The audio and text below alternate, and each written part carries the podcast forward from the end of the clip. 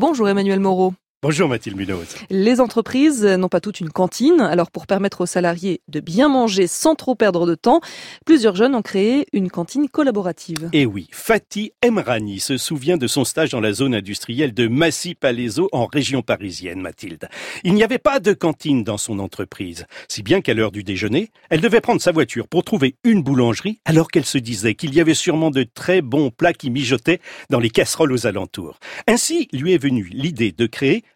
avec Capetti, un service qui permet d'avoir au bureau une cuisine faite par les habitants. Fatih. Là où on apporte réellement une plus-value, c'est dans les zones industrielles, parce que ce sont des, sont des zones en fait où il y a beaucoup de petites entreprises qui peuvent pas se permettre d'avoir euh, d'avoir une cantine, mais ce sont des zones où il n'y a pas grand-chose pour manger, où il faut prendre sa voiture pour, euh, pour aller euh, acheter un sandwich ou autre, et, et ça manque un peu de, de, solutions pratiques et saines en fait. Et pour le coup, il y a quand même des habitants autour qui peuvent fournir les repas?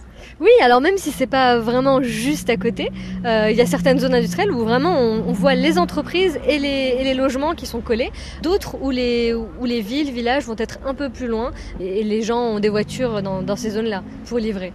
Qui livre justement Ce sont les cuisiniers, les cuisiniers eux-mêmes? Et oui, ils viennent avec leurs plats au bureau, ce qui crée des rencontres entre personnes qui ne se seraient jamais parlé autrement.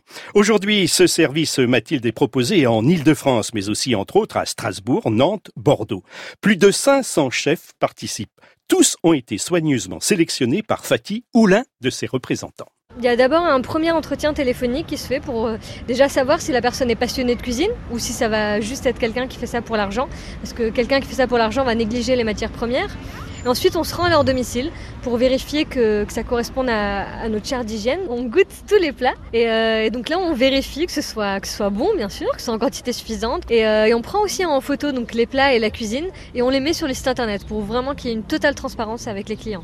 En fait, avec votre plateforme, vous avez des anonymes qui se révèlent. Exactement, on a, on a vraiment des, des personnes du coup aujourd'hui qui n'ont pas forcément de restaurant. Il n'y a que leurs proches qui connaissent leur cuisine. On a par exemple euh, le chef Paris, Cyril, il revisite en fait chaque plat. Il fait par exemple du euh, hachis parmentier, mais, euh, mais sans pommes de terre ni, euh, ni steak haché. Il utilise du canard et, avec une purée de brocoli.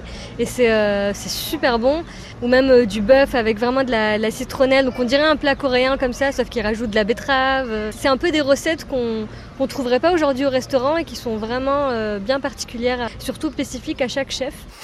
Pour l'heure, on en est encore au café, mais bon appétit quand même. Et avec appétit, il faut l'écrire en phonétique, hein, tout simplement A V E K A P E T I. Voilà, avec appétit, d'une seule traite, et on va de toute façon l'écrire. Ce sera plus simple sur notre site franceinter.fr à la page de votre chronique, l'esprit d'initiative Emmanuel Moreau.